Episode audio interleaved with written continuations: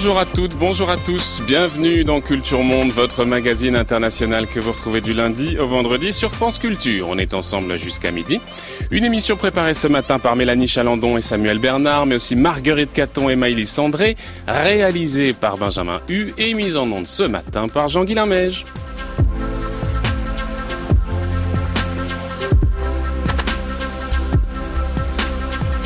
Et comme chaque vendredi, on vous propose une table ronde sur un sujet d'actualité internationale avec nos partenaires du monde. Aujourd'hui, les présidents russes, turcs et iraniens se rencontrent pour un troisième sommet tripartite sur la Syrie.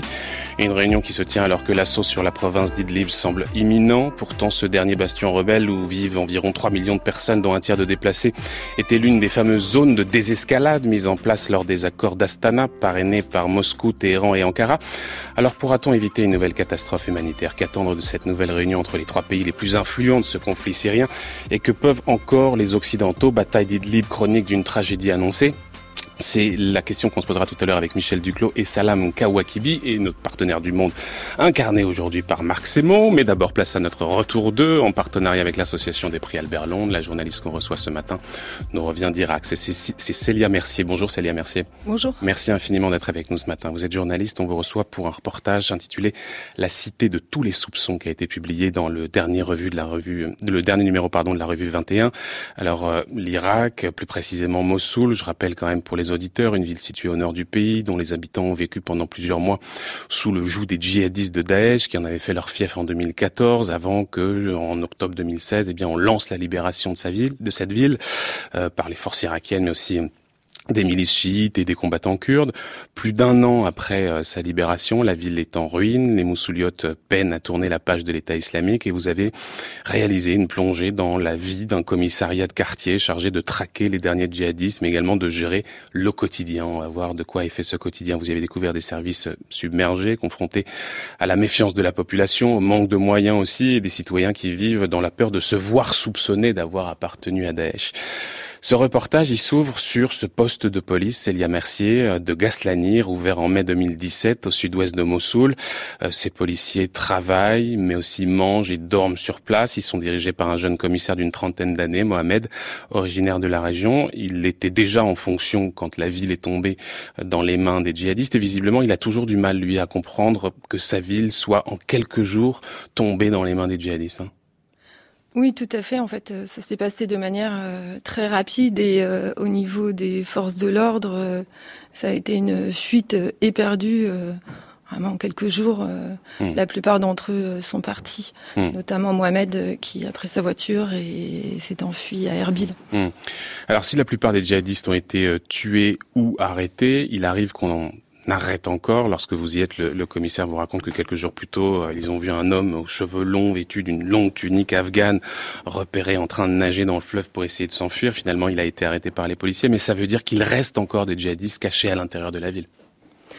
Oui, en fait, euh, alors euh, des djihadistes et puis aussi des habitants qui avaient prêté allégeance à l'État islamique, qui avaient aidé, travaillé, participé et qui sont donc aussi recherchés pour euh, comme membres de l'État islamique, même s'ils n'ont pas forcément été combattants. Mmh. Et après, il y a les cellules clandestines de combattants aussi qui se cachaient en ville, qui hmm. se cachent toujours en ville. Alors, les autorités irakiennes détiennent des, des listes avec euh, des dirigeants, euh, des combattants de Daesh, mais aussi des gens qui ont collaboré euh, avec eux. Et il y a un gros problème avec tout ça, c'est qu'il y a beaucoup d'homonymes. donc, on peut assez facilement être accusé juste parce qu'on porte le mauvais nom finalement. Et c'est par exemple ce qu'il arrive avec un homme qui est retenu depuis plusieurs jours dans la cellule de ce commissariat, Ahmed Mohamed Saleh vous nous racontez? Oui, c'est un habitant du quartier d'Altanak, donc un quartier qui est euh, qui a mauvaise réputation parce qu'il y a beaucoup de sympathisants de Daesh qui vivent euh, toujours là-bas. Et donc euh, cet homme a été arrêté parce qu'il porte apparemment le nom d'un d'une personne recherchée. Euh, simplement pour euh, prouver son innocence, c'est euh, très compliqué parce que les autorités sont suspicieuses. Et donc apparemment, il a malgré tout été envoyé en prison et passera en procès. Hmm. pour être blanchi peut-être. Mais qu'est-ce qu'on fait dans ces cas d'homonymie? Que font les policiers? On va quand même examiner plus en avant les identités, on va faire une enquête pour essayer de, de voir si effectivement il s'agit d'un cas d'homonymie? Comment, comment ça se passe concrètement? Alors, ce que font les policiers, c'est qu'ils appellent euh, le Mouktar euh, de quartier, c'est un peu le maire, c'est le représentant du quartier qui connaît bien tout son voisinage et qui va leur dire euh, oui ou non, tel voisin a effectivement été membre de Daesh. Ensuite, ils vont demander aussi à des, à des témoins, à des, des personnes qu'ils connaissent, euh, de se porter caution pour euh, pour la personne arrêtée, ou au mmh. contraire euh, de dire qu'ils ont des soupçons. Mmh. Ensuite, la personne arrêtée va être aussi examinée par les services de renseignement, qui eux vont faire une enquête peut-être encore plus poussée pour savoir exactement ce qui s'est passé pendant les trois ans. Mmh. Mais évidemment, dans un tel contexte, c'est que c'est extrêmement compliqué euh, de, de, de, faire le travail de justice. Il y a beaucoup d'erreurs euh, dans, dans, ces fichiers. Il y a par exemple un des policiers qui vous raconte que son propre nom est sur la liste. Il y a aussi une femme qui vient au commissariat euh, pour exiger la fin des poursuites à l'égard de, de, son mari qui est en fait décédé en 1976. Donc on voit bien que c'est très très compliqué. Comment on, on établit justement sa liste Sur quelle base? Alors apparemment, ce sont des, euh, des bases de données qui sont faites avec les, confessions euh, de membres de Daesh qui ont été arrêtés par les forces de sécurité. Euh, mais effectivement, c'est des bases de données qui sont lacunaires, où il manque beaucoup d'éléments pour pouvoir identifier précisément les gens, notamment les dates de naissance, le nom de la tribu, le nom de la mère. Donc il y aura effectivement uniquement les noms euh, les trois prénoms que porte chaque Irakien, c'est-à-dire le, sien, celui de son père et celui de son grand-père, mm. qui peuvent être les mêmes pour beaucoup de personnes puisque ce sont mm. des prénoms courants. Et puis, euh, au-delà de ce, problème de, liste, il y a aussi un manque criant de, moyens. Par exemple, le commissariat euh, dans lequel vous étiez ne dispose que d'une seule voiture pour couvrir un secteur qui est absolument gigantesque, à peu près un quart de Mossoul, donc c'est vraiment très très grand. Il y a aussi un manque d'armes, bizarrement. Visiblement, les policiers n'ont pas tous un pistolet, donc il y a un problème de moyens aussi. Oui, ils étaient absolument débordés, euh, en sous-effectif. Et euh, ils se plaignaient de ne pas pouvoir travailler correctement. Ils attendaient euh, de recevoir des moyens du gouvernement qui n'arrivaient pas. Euh, donc ils faisaient avec les moyens du bord, mais c'était vraiment du bricolage. Et puis eux-mêmes avaient remis en état leur commissariat qui avait servi de, de poste de Isba, donc pour la police de Daesh. avec avec leur argent, donc pour repeindre, acheter des meubles, euh, ils avaient un seul ordinateur. C'était mmh, euh, mmh. surtout aussi les, le, le, la cellule hein, euh, du commissariat qui était beaucoup trop petite avec un, un nombre de prisonniers entassés dedans complètement sidérant. Mmh, Donc voilà, c'était une situation dont ils se plaignaient beaucoup et parce qu'ils avaient une, vraiment une volonté de faire bien leur travail et d'être efficaces. Il y avait aussi un, un, autre problème que vous avez pu constater, c'est qu'il y a aussi beaucoup de cas de, de dénonciation qui sont en réalité des, des vengeances personnelles. Oui, tout à fait. On peut en accuser fait, euh... son voisin d'avoir collaboré avec Daesh pour se venger, quoi. C'est ça. Des appels euh, malveillants, en fait, euh, pour nuire à, à, un rival ou à quelqu'un voilà, qu'on voulait envoyer en prison. Et à ce moment-là, euh, ce que faisaient les policiers, c'était justement d'appeler le représentant de quartier, d'essayer d'avoir des informations pour savoir s'il s'agissait effectivement mmh. d'une vengeance. Ces policiers, visiblement, sont tous originaires de la région et pour cause la population extrêmement euh, méfiante et refuse finalement l'autorité de la police fédérale. Pour quelle raison? Euh, parce qu'elle est considérée comme une euh, force d'occupation chiite, alors que Mossoul est une ville à majorité sunnite, et que la police locale, la police de Ninive, est majoritairement aussi sunnite. Donc c'est des gens en qui euh, la population a plus confiance, mais c'est un, un, véritable enjeu en fait pour la ville, et c'est ce que nous avait expliqué le commandant militaire de Mossoul, c'est qu'il ne peut pas y avoir de sécurité dans la ville s'il n'y a pas de bonnes relations entre le, la population mmh. et les forces de sécurité. Il y a un autre homme que vous avez rencontré qui est Mahmoud, qui est un homme qui a une soixantaine d'années, qui est un ancien fonctionnaire de police, lui aussi accusé de complicité, qui, attend toujours pour être blanchi. Euh, comment est-ce qu'il a vécu, lui, ces longs mois où Daesh euh, tenait la ville? Il a dû euh, changer de quartier, déménager, euh, visiblement aussi se, se, se, déguiser pour pas être reconnu. Euh, racontez-nous un peu. Oui, ça a été un véritable cauchemar. C'est-à-dire que Mahmoud, donc, qui est euh, policier depuis, euh, je sais plus, euh, il a 30 ans de service à peu près, donc il n'a pas fui à temps à l'arrivée de, des combattants de Daesh, et donc il s'est retrouvé piégé dans la ville avec sa famille, avec ses enfants et sa femme. Et comme il est policier, il était recherché par Daesh, considéré comme un traître. Et donc, il a dû euh, déjà se cacher chez des proches. Euh, ensuite, euh, il a réussi à, à, pouvoir louer un appartement avec un faux nom. Euh, ce qu'il me racontait, en fait, c'est qu'il marchait comme un, comme un vieillard avec une canne pour avoir l'air plus vieux, pour pas qu'on le reconnaisse. Et euh, c'était trois ans de, de cauchemar absolu pour cette famille parce qu'il vivait dans une angoisse permanente d'être euh, d'être mmh, mmh. dénoncé. Et c'est ce que me racontait sa femme, que dès que quelqu'un frappait à la porte, euh, leur cœur s'arrêtait parce qu'ils mmh. pensaient que ça y est, c'était c'était fini, que Mahmoud allait être euh, arrêté, sans doute exécuté par la suite. Et, et par ailleurs, cet homme-là a plusieurs enfants, dont un grand-fils qui a à peu près 25 ans, 26 ans, qui avait été capturé par Daesh, mais qui aujourd'hui est toujours derrière les barreaux, mais dans une prison irakienne. Pourquoi est-ce qu'il n'est pas libre aujourd'hui? Oui, donc le cauchemar de cette famille ne s'est pas arrêté euh, comme il l'espérait à la libération de Mossoul, c'est-à-dire que leur fils, qui avait été mis en prison par Daesh parce qu'il avait essayé de s'enfuir, euh, a été, comme les autres prisonniers des, des prisons de Daesh, récupéré par euh, l'armée irakienne qui les a maintenus en prison, tous ces gens-là, tous ces prisonniers, parce que euh, ils sont soupçonnés d'avoir été potentiellement aussi des membres de Daesh, même si Daesh les a mis en prison. Mmh. Et donc, présumés euh, coupables. Et euh, il y a aussi tout un processus pour ces gens-là pour qu'ils soient blanchis, pour qu'on sache précisément quel a été leur rôle pendant ces, ces mmh. trois ans de, mmh. de, règne de Daesh dans la ville. Et euh, les familles de ces prisonniers n'ont pas été prévenues de leur situation, est-ce qu'ils étaient encore en vie ou non, ou dans quelle prison ils pouvaient être. Et donc Mahmoud apprend un peu par hasard euh, que son fils est effectivement en vie et en prison. Et simplement, il ne peut pas lui rendre visite, il n'a pas le droit de faire quoi que ce soit pour l'approcher, et il doit attendre que euh, son fils soit jugé et éventuellement libéré par la suite. Mmh. Donc c'est un cauchemar qui ne s'arrête plus euh, pour cette famille, et aussi pour Mahmoud, qui lui n'a pas pu reprendre son travail, puisque euh, comme il est resté en ville sous le règne de Daesh, il est aussi considéré comme euh, euh, présumé, enfin suspect, suspect mmh. Mmh. voilà, par les autorités de Bagdad. Célia Mercier, il y a un jour, alors que vous êtes dans le commissariat avec euh, des policiers qui dégustent tranquillement un poisson grillé pêché dans le Tigre, un juge débarque euh, pour euh, une inspection impromptue. Il vérifie que les prisonniers sont bien traités, qu'ils sont pas frappés. Il en fait sortir quelques-uns au hasard avec qui il a des échanges en tête à tête. Il a l'air visiblement extrêmement zélé. Par exemple, dès qu'il arrive, il prévient tout de suite qu'il n'accepte ni thé ni jus d'orange parce que c'est déjà de la corruption. C'est quoi? C'est une mascarade? C'est une comédie? Ou est-ce qu'il y a un vrai contrôle sur les procédures et les conditions d'enfermement? Non, je pense qu'il y a effectivement un contrôle. Après, euh, du fait de ma présence, il a fait vraiment du zèle.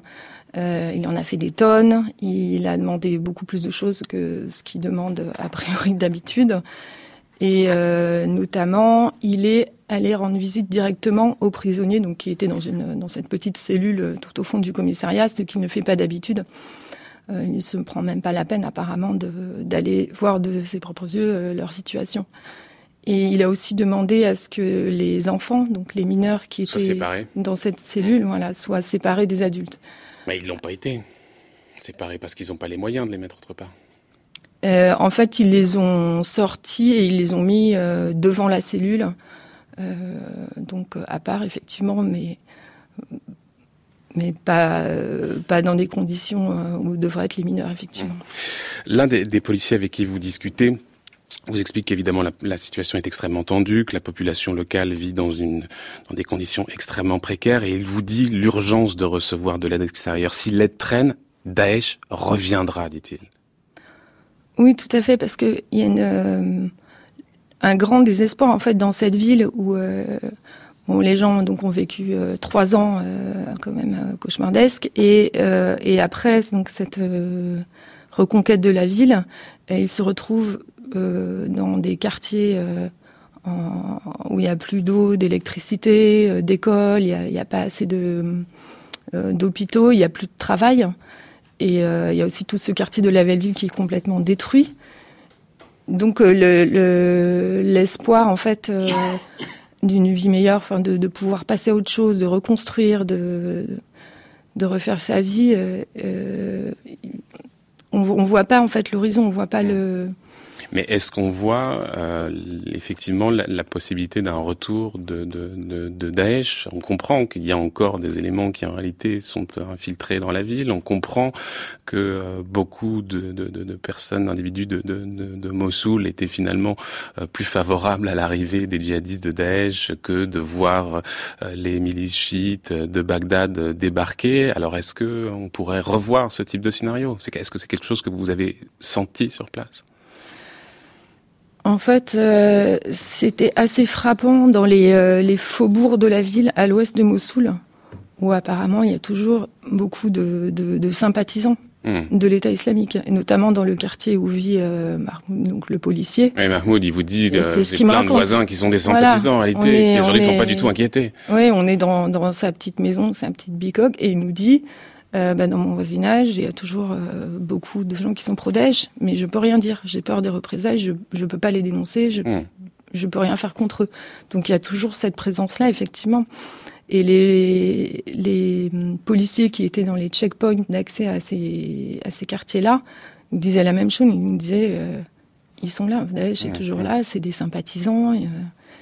donc voilà, ils sont effectivement toujours présents. C'est Merci beaucoup, Célia. Merci d'être passée dans nos studios. Je rappelle que vous êtes journaliste et que on vous recevait pour ce reportage La Cité de tous les soupçons, publié dans le dernier numéro de l'excellente revue 21. Merci beaucoup d'être passé dans nos studios. Merci.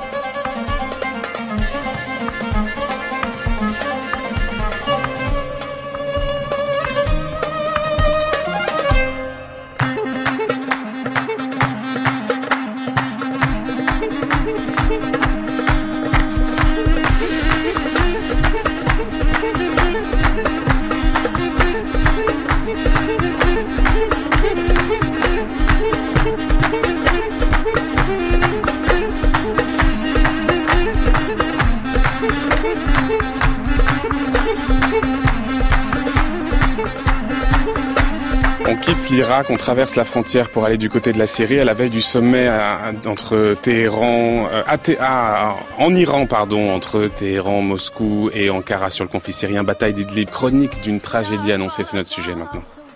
France Culture, Culture Monde, Florian Delorme les chefs d'État de la Russie, de l'Iran, de la Turquie se retrouvent aujourd'hui dans le nord de l'Iran. C'est le troisième sommet dans ce format après celui d'avril dernier à Ankara et celui de Sochi en novembre dernier. Au programme, la Syrie, bien sûr, un dossier d'autant plus urgent que se prépare probablement ce qui pourrait être une nouvelle tragédie humanitaire. En effet, le dernier bastion rebelle d'Idlib doit se préparer au pire et si l'assaut final sur le terrain n'a pas commencé, la guerre médiatique, elle, est bien, est bien lancée. всех этих разговоров на данную тему один. Мы toutes ces discussions sur ce sujet nous amènent à une seule conclusion. Nous présentons des faits de plus en plus nombreux qui confirment la préparation d'une mise en scène de l'utilisation par le gouvernement syrien d'armes chimiques. Nos partenaires déclarent que c'est faux, mais ils ne peuvent présenter aucun fait à l'appui de leur position.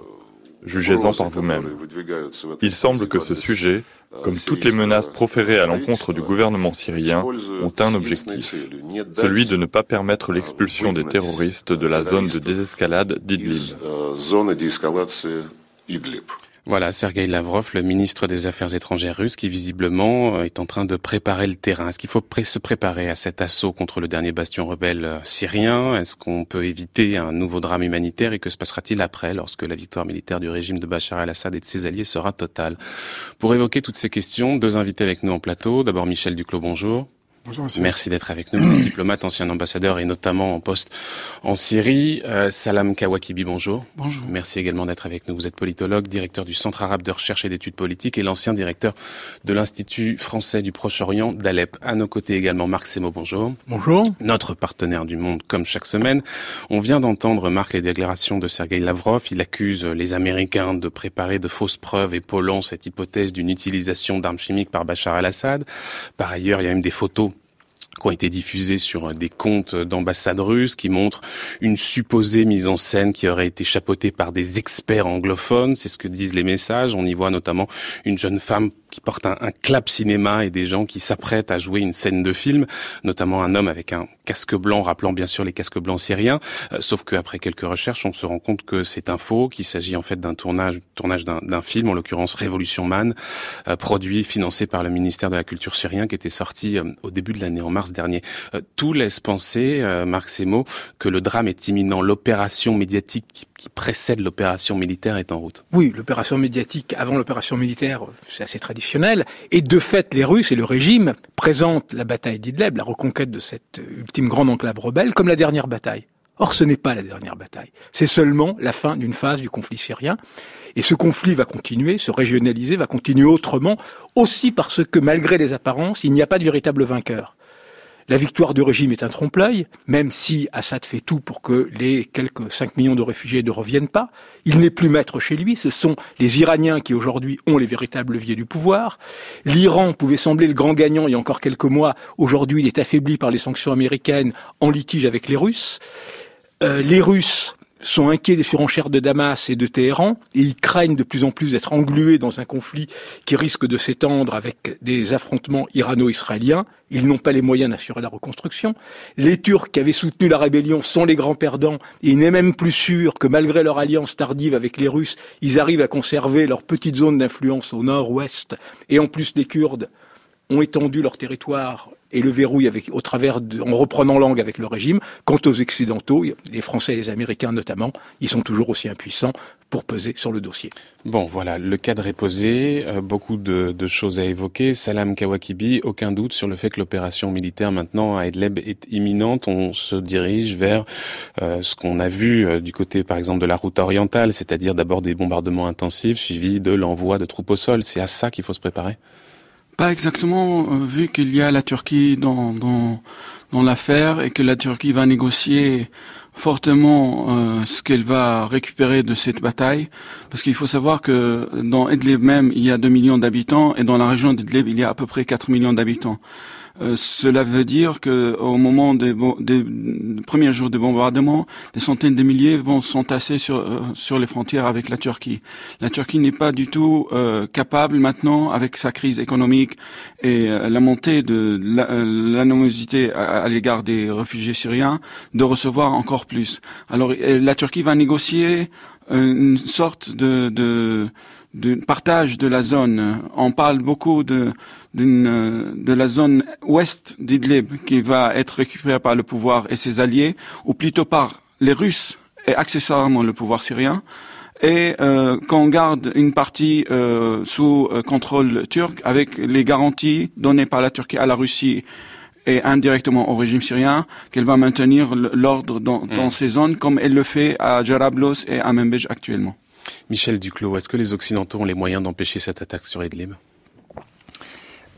À mon sens, les, Occidentaux doivent euh, principalement s'adresser à la Russie et faire valoir aux Russes qu'ils prennent des risques, euh, euh, pas des risques, des, responsabilités immenses, non seulement en termes humanitaires, aussi en termes de contre-terrorisme, puisque comme on l'a vu sur Mossoul, en réalité, le terrain restera propice à une perpétuation du, d'une insurrection euh, permanente.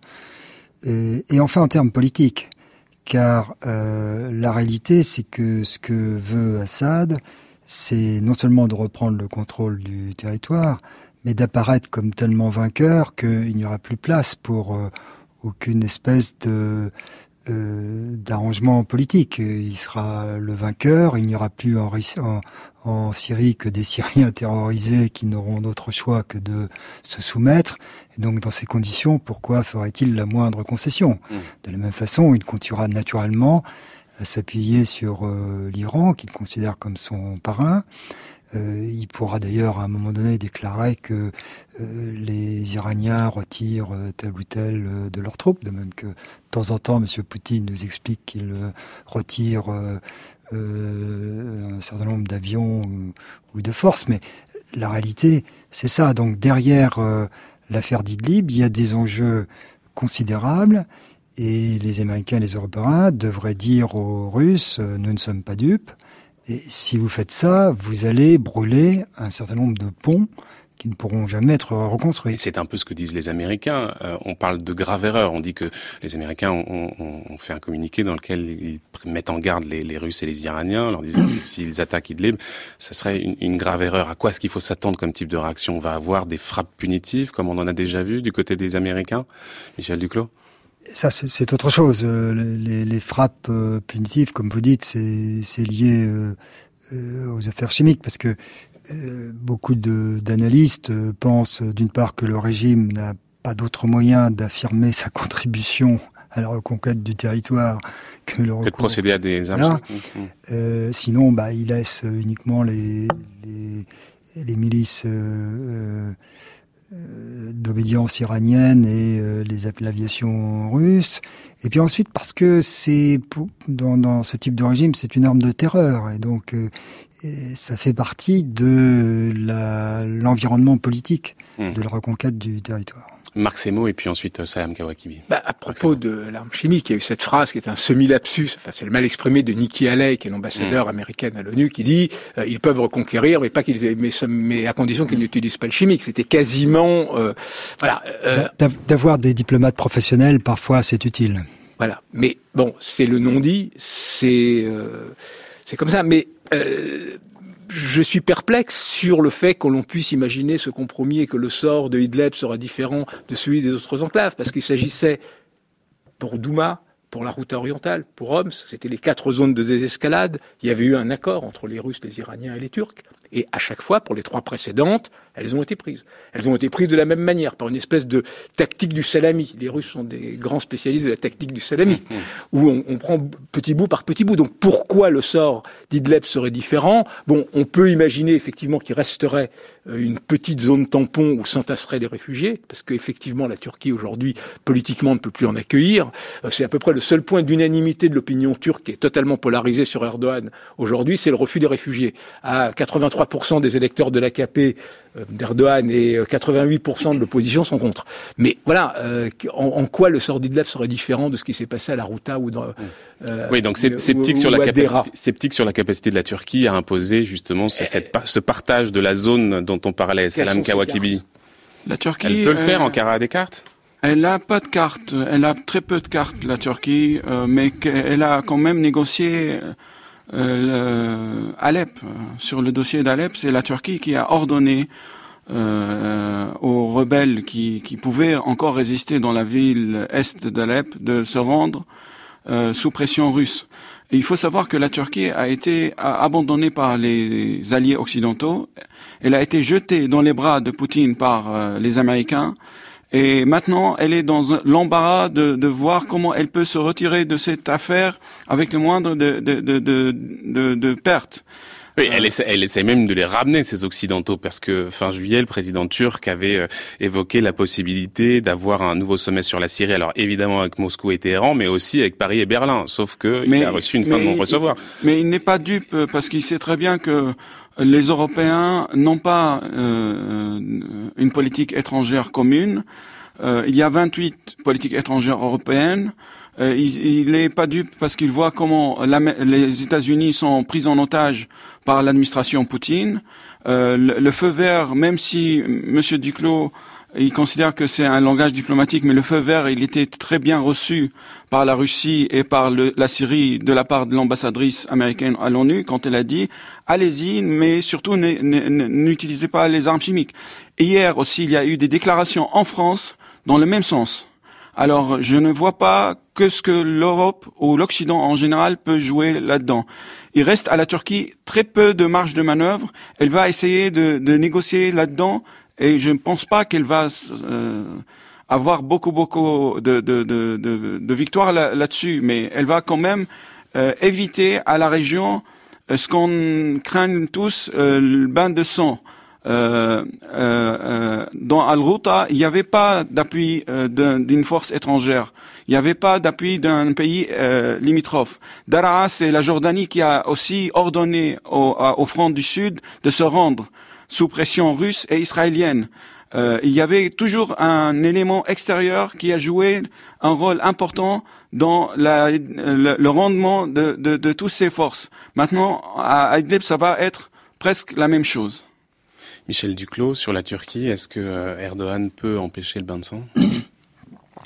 Euh, D'abord, euh, je voudrais dire que, comme Marc, évidemment, il y, a, il y a quelque chose de frappant, c'est que les, les, les Occidentaux euh, sont en position de faiblesse pour exiger que cette fois euh, la hache ne s'abatte pas, alors qu'ils ont laissé faire, voire même ils y ont contribué, dans les cas précédents de démantèlement des, des zones de, de, Donc à partir du moment où vous n'avez pas réagi à, à la Ghouta ou, ou à Derra, c'est assez difficile d'aller dire aux Russes, mais attendez, là c'est différent, etc. Euh, en second lieu, euh, l'une des raisons de, de l'offensive et, l'un des facteurs qui rend que celle-ci euh, est probable, même peut-être avec des délais et des, et des aménagements, bien sûr, c'est justement la faiblesse ou la perception d'une faiblesse turque. Et donc, du point de vue de la Russie, euh, il y a quelques semaines ou quelques mois, il y avait sans doute l'idée, après tout, c'est important cette alliance avec la Russie, peut-être que c'est mieux de continuer à trouver un aménagement. Euh, ce régime d'Assad, euh, lui, il a ses impératifs, mais nous, on a des intérêts différents. Et donc, on pouvait imaginer qu'une ligne russe aurait constitué, consisté à privilégier un accommodement avec les Turcs. Aujourd'hui, vu de Moscou, euh, compte tenu euh, de l'état de l'économie euh, turque et puis en plus de la tension très grave entre Ankara et Washington, il n'y a pas de raison de se gêner. Donc c'est même le, moment ou jamais de d'utiliser ce créneau et de pousser Erdogan dans ses retranchements. Donc oui, Erdogan Tabriz a encore une marge de, manœuvre. Il va certainement, comme, comme l'a dit euh, Salam, euh, négocier, mais cette marge est, très faible. Il faut le, il faut le, reconnaître. Je veux dire peut-être un dernier élément pour dire que euh, les Européens, on se pose sur la question que doivent faire les Occidentaux. Les Européens doivent évidemment tendre la main à Erdogan, et c'est ce que font par exemple les Allemands, qui sont parmi les Européens ceux qui ont le plus de problèmes avec euh, avec la Turquie. Euh, vous avez vu qu'un voyage euh, M. Erdogan en Allemagne est programmé, que les Allemands travaillent à essayer de trouver un paquet qui permette à la fois de soutenir la Turquie dans ses difficultés actuelles et d'obtenir d'elle, bien sûr, en contrepartie, un certain nombre de choses. Marc, c'est bon. ce, qui, est quand même paradoxal, pour revenir un peu dans ce que je disais au début, les autres, alors on a vu les perdants, là, qui sont la rébellion et qui sont la Turquie, mais les autres ne sont pas gagnants. Ce qui est très frappant, c'est que si les Russes donnent l'impression d'avoir la main, finalement, on voit pas très bien où ils vont. Toute leur stratégie, jusqu'ici, dans ce genre de conflit, a été d'instaurer des conflits gelés. Sauf qu'en Syrie, c'est pas possible. Il y a trop d'acteurs régionaux. Donc, on, voit que les Russes sont quand même très inquiets de tous les dérapages possibles. Donc, la, la reconquête d'Idlib, ça sera pas la fin. Ça sera pas la fin sur le, vous voulez dire sur le sur le plan sécuritaire, sur le plan militaire. Ça ne peut pas être la fin parce que l'étape suivante c'est celle du règlement politique et que c'est l'étape de tous les dangers pour Moscou. C'est ça que vous voulez dire, Marc Non, mais qu'il n'y a pas pour le moment le moindre début de possibilité de hmm. règlement politique et que les Russes, quand bien même ils en auraient eu la volonté, n'ont jamais réussi à imposer au régime, même à venir à Sochi. Hmm.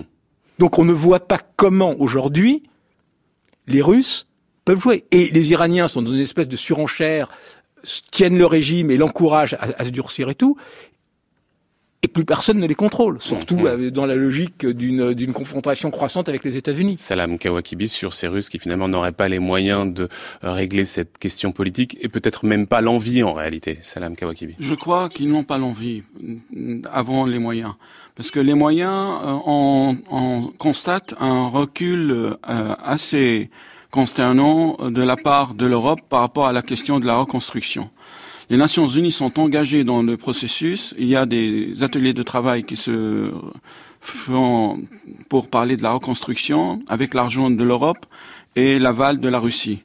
Euh, il y a plusieurs agences de développement européennes qui sont implantées dans les pays limitrophes pour préparer les dossiers. je ne crois pas que le problème pour les Russes, c'est de convaincre l'Europe de retourner dans la région et d'investir.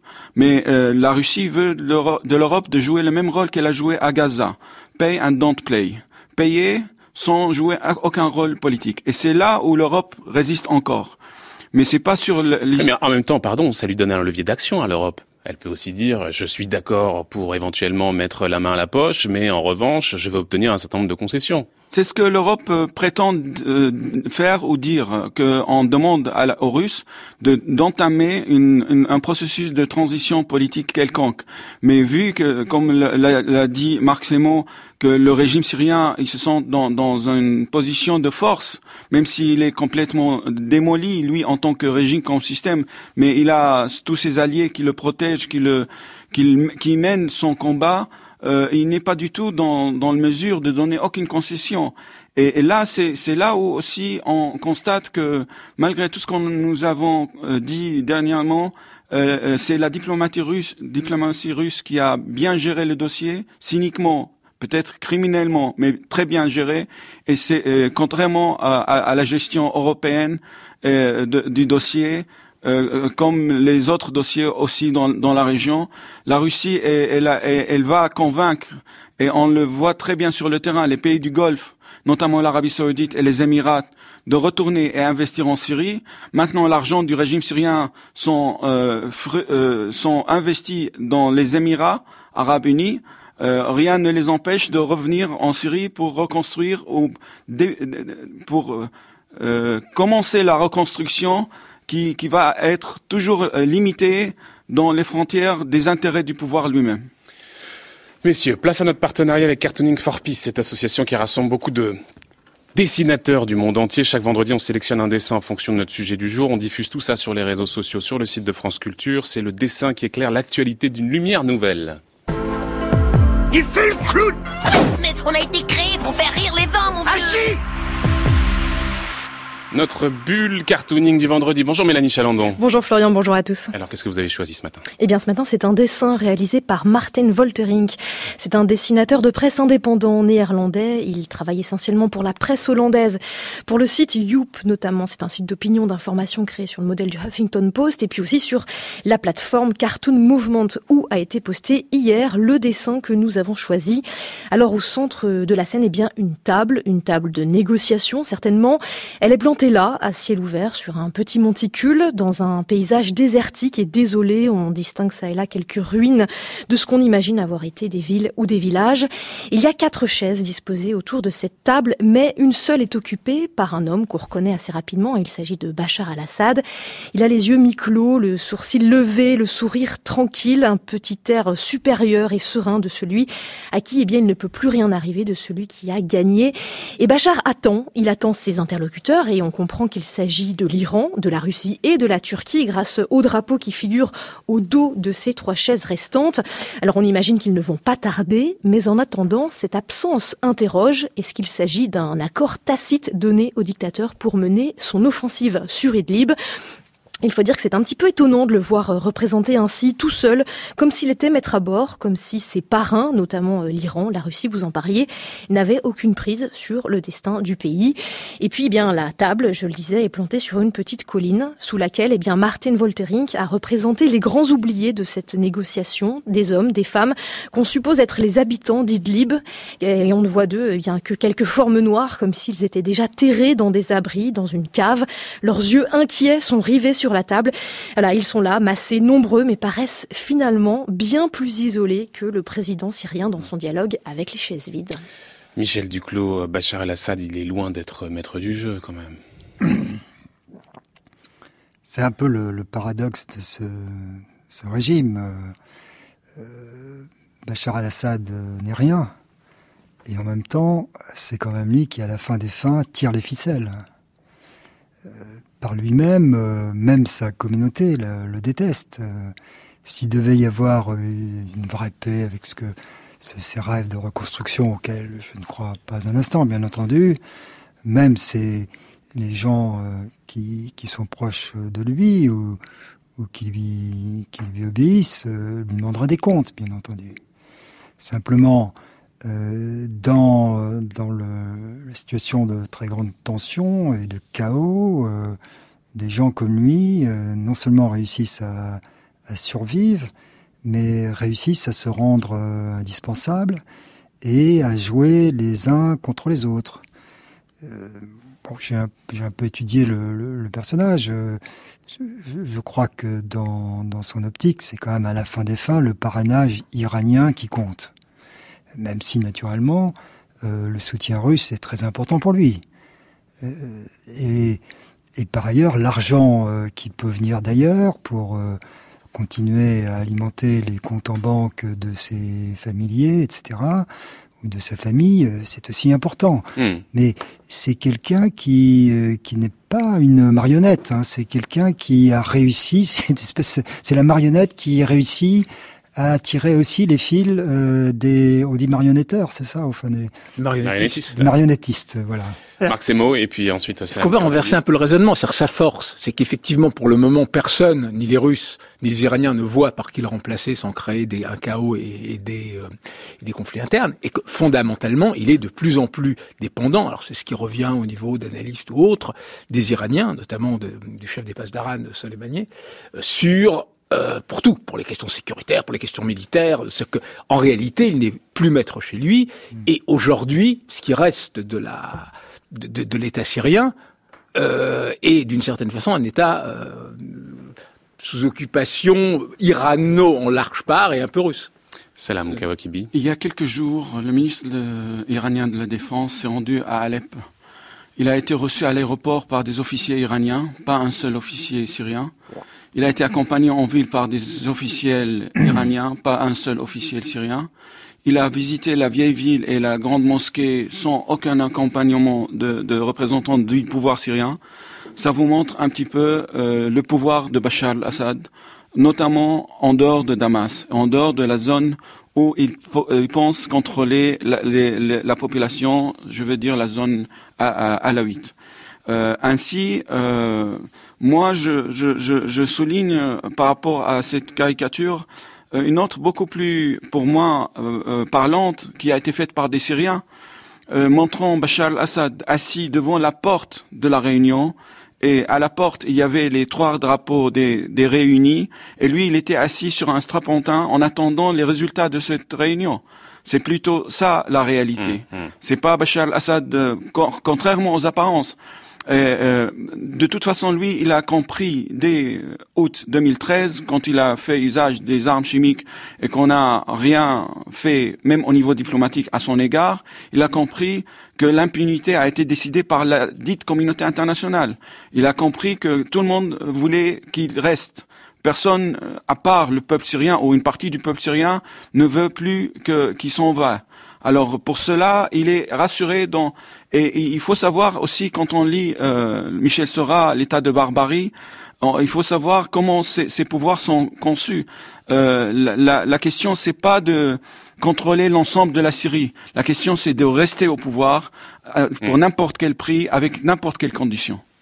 Merci beaucoup en tout cas Mélanie Chalandon pour euh, ce dessin qu'on va mettre sur les réseaux sociaux, sur le compte Twitter, le compte Facebook de Culture Monde, sur le site, euh, la page de, de, Culture Monde. Merci beaucoup Mélanie Chalandon. On poursuit un peu justement peut-être sur le plan diplomatique. On va faire une hypothèse. J'ai bien entendu tout à l'heure Marc Simon qui nous disait c'est pas la fin de la guerre, mais c'est peut-être vers le début d'une forme de normalisation de la sécurité, normalisation sécuritaire en Syrie. Dans cette hypothèse-là, Michel Duclos, euh, que faut-il faire du point de vue diplomatique? Il y a quelques jours, il y a une pétition qui a été adressée à l'Élysée pour demander à ce que l'on ne s'engage pas vers un rétablissement des relations avec le régime syrien. Euh, on sait que le principe du, du président de la République, c'est de parler à tout le monde, c'est ça euh, la formule, et en même temps, toujours une formule euh, macronienne, il considère que le maintien de Bachar al-Assad au pouvoir est une mauvaise chose, euh, tout en prenant soin, bien sûr, d'expliquer, de, de, dire que finalement c'est aux Syriens eux-mêmes de décider. Mais est-ce que vous pensez que, euh, en cas de victoire militaire du régime syrien, il faut reprendre langue avec lui? Écoutez, c'est une question un, un, peu personnelle. Personnellement, ma réponse est non. Euh, Pourquoi? alors, On peut imaginer plein de raisons, mais nous sommes français. Et, donc il y a une raison française spécifique, c'est qu'à plusieurs reprises dans, l'histoire récente dans notre pays, nous avons essayé de, trouver avec Assad et avec Assad fils un mode de, relation convenable. C'était le cas avec Jacques Chirac et ensuite avec Nicolas Sarkozy. Alors recommencer une troisième fois, alors que entre temps l'homme est passé du statut d'autoritaire euh, prétendument euh, moderniste au statut de criminel de masse, c'est pas la France, quoi. C'est tout. Ce serait euh, un jeu de dupes. Mmh, mmh. Alors, ceci dit, il faut. Je suis diplomate. Hein, on n'a jamais dit, contrairement à ce qu'on dit parfois dans les commentateurs trop pressés, euh, la France n'a jamais dit qu'il fallait pas discuter avec le régime d'Assad. Lorsque nous soutenons le processus de Genève, euh, que nous avons soutenu la médiation euh, onusienne qui, bien sûr, parle au régime d'Assad, ça veut bien dire que on comprend bien qu'il faut qu'il y ait des contacts pour l'hypothèse où un jour une solution serait possible, mais que nous, nous compromettions notre autorité en rétablissant euh, des contacts avec euh, Damas, je vois pas quel est hmm. l'enjeu, le bénéfice qu'on pourrait en tirer. Marc Semo et puis Salam Kawakibi. Et très brièvement, mais est-ce qu'il n'y a pas les signes malgré tout que la France est en train de changer là-dessus? Et par exemple, comment vous interprétez la nomination comme ambassadeur, enfin comme représentant personnel du chef de l'État pour la Syrie de François Sénémo, qui est euh, l'ancien ambassadeur euh, à Téhéran, donc ce qui est quand même pas un choix euh, neutre, et surtout ce statut de représentant personnel, qui n'est pas simplement être un ambassadeur pour la Syrie et pas en Syrie, puisqu'on a effectivement rompu les relations diplomatiques. Écoutez, je, n'en ai pas parlé aux intéressés, mais François Sénémo, c'est un, grand professionnel qui remplace un autre professionnel. Et dans les propos euh, du président de la République euh, devant les ambassadeurs, j'ai plutôt senti un durcissement de la position vis-à-vis d'Assad. Le président n'avait jamais été aussi loin dans la condamnation euh, du personnage. Salam Kaokebi. Condamner le personnage, c'est peut-être nécessaire, surtout que la France vient de perdre deux de ses citoyens sous la torture, qu'il n'y a pas eu même un seul communiqué du Quai d'Orsay. Je parle de Mazen et Patrick Dabar qui ont été annoncés morts sous la torture dans les geôles du régime syrien, deux citoyens français dont le père travaillait au lycée français à Damas. Euh, maintenant, euh, la fermeté de, la France, peut-être elle est sentie dans les, les discours, mais elle n'a pas été du tout sentie dans les faits. Euh, quand M. Le Drian euh, s'inquiète pour le sort d'Idleb, euh, c'est pas une position politique, c'est une, une inquiétude qui nous renvoie euh, aux, aux, séries d'inquiétudes de M. Ban Ki-moon, qui s'inquiétait durant les sept dernières années avec le, conflit syrien. Alors, euh, des choses concrètes n'ont pas été faites mm. et euh, le sentiment qu'il y, a, qu'il y aura un retour aux, relations diplomatiques avec la Syrie euh, peut-être va être mis sur la table bientôt par euh, plusieurs acteurs dans la, la, région et notamment euh, il faut savoir aussi que Israël on oublie souvent de parler d'Israël Israël a exprimé d'une manière très explicite son soutien euh, au régime syrien et à son retour sur les pour sécuriser ses frontières en soulignant explicitement par M. Netanyahu que ces frontières, euh, grâce à Assad père-fils, ont été préservées depuis 40 ans de toute ingérence dans nos territoires. Alors il faut prendre en compte la volonté, c'est ce qui est toujours la situation en Europe et en Occident. On prend tout d'abord les intérêts d'Israël avant de penser aux intérêts du peuple syrien. Salam Kawakibi, vous êtes le, petit-fils de Abd al-Rahman Kawakibi, qui est né en 1855 et qui est mort en 1902. C'était un, intellectuel, un philosophe syrien très connu, très reconnu, dont l'œuvre a une très grande influence sur le mouvement nationaliste arabe. Il avait notamment publié un ouvrage intitulé Du dépotisme, qui a d'ailleurs été euh, réédité chez Actes Sud en 2013, autour de ce besoin de démocratie, autour aussi de la manière dont on peut envisager euh, l'articulation entre libéralisme et islam. En quoi sa pensée peut nous aider aujourd'hui pour éclairer, pour comprendre ce conflit syrien et plus généralement sur ces difficultés dans le monde arabe en général à enclencher durablement, efficacement, j'allais dire, un processus de démocratisation que je mets évidemment entre guillemets. Euh, Kawakibi, euh, son, son, euh, l'intérêt de son œuvre du despotisme, qui est paru en français récemment, c'est qu'il est toujours d'actualité.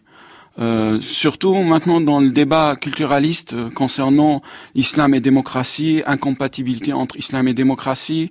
Euh, Kawakibi, c'était un religieux qui a appelé pour la démocratie et la séparation entre euh, l'État et la religion, et il a combattu le despotisme. Le despotisme se renforce dans la région, il ne se renforce pas seulement par les acteurs locaux, mais surtout par la, la, la, la tolérance et l'appui de l'Occident à tous les dictateurs. On le voit très bien en Égypte euh, pour contrepartie la stabilité et contrôler la question des, réfugiés mmh, et mmh. soi-disant combattre le terrorisme. À savoir que quand on continue dans le despotisme, le terrorisme trouve son terrain euh, et se développe de, de plus en plus. Michel Duclos, est-ce que vous pensez que le conflit syrien enterre les espoirs de réformisme dans le monde arabe? C'est vraiment une question euh, très vaste. je dirais non.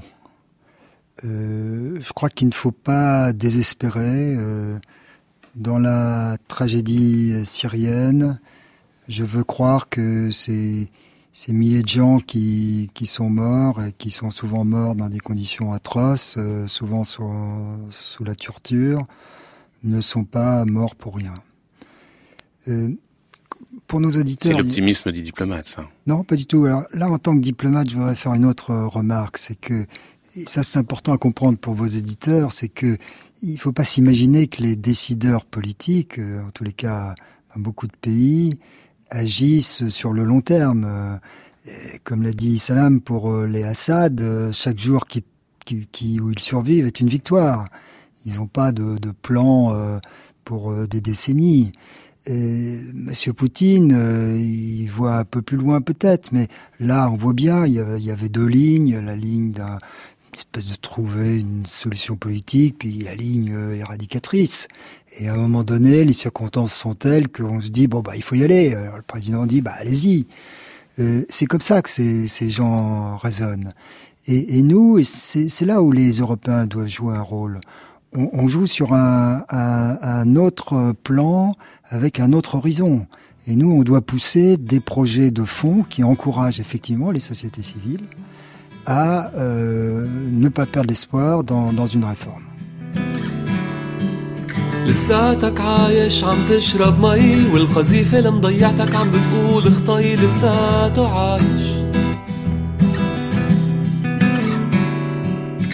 رغم الظروف اللي بتخري كتير والعيشة المليانة تعتير لساتك عايش.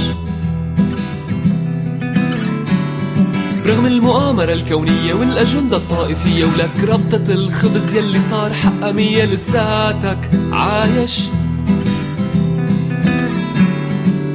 معقول لساتك عايش.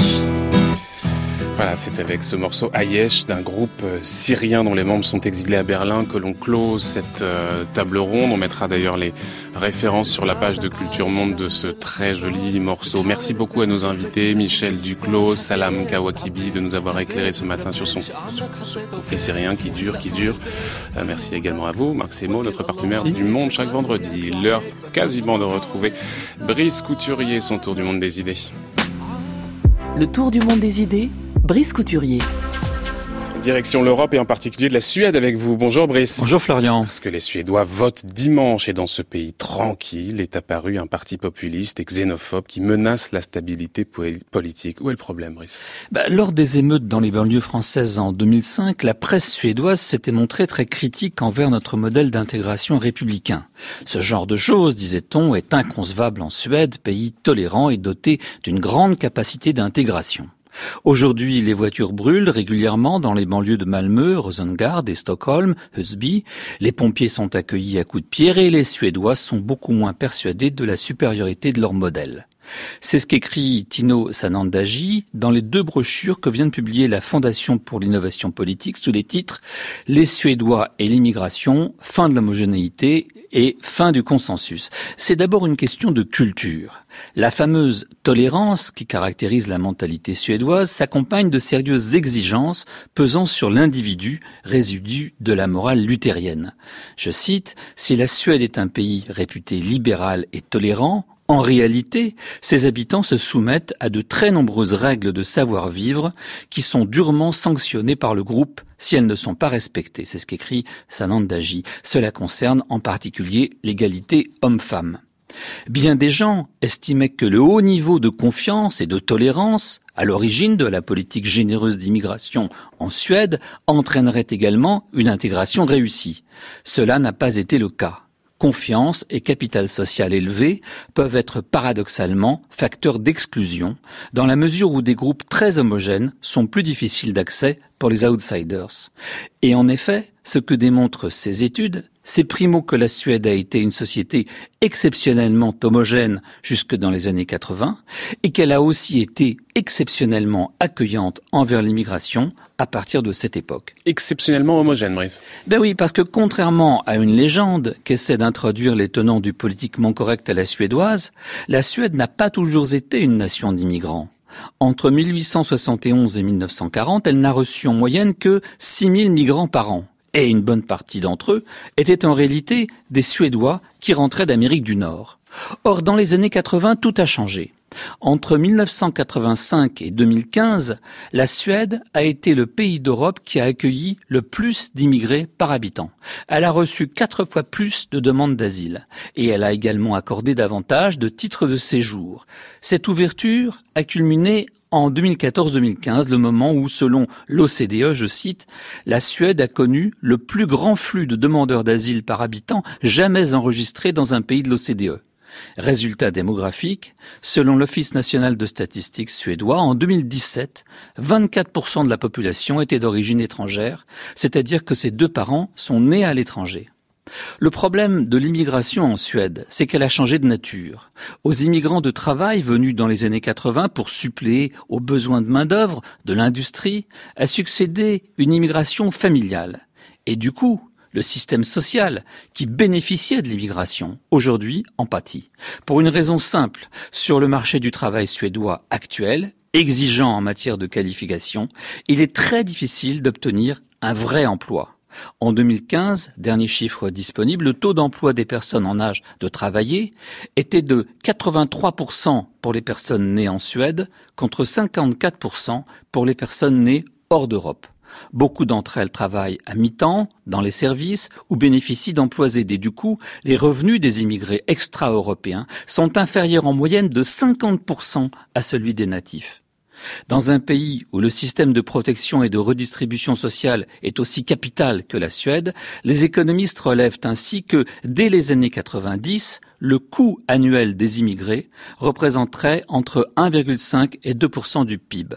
En effet, je cite la note, l'immigration est devenue une charge nette avec la dégradation de la position des immigrés sur le marché du travail, ceci impliquant moins de recettes fiscales et des coûts significatifs en termes de subventions publiques et de transferts sociaux.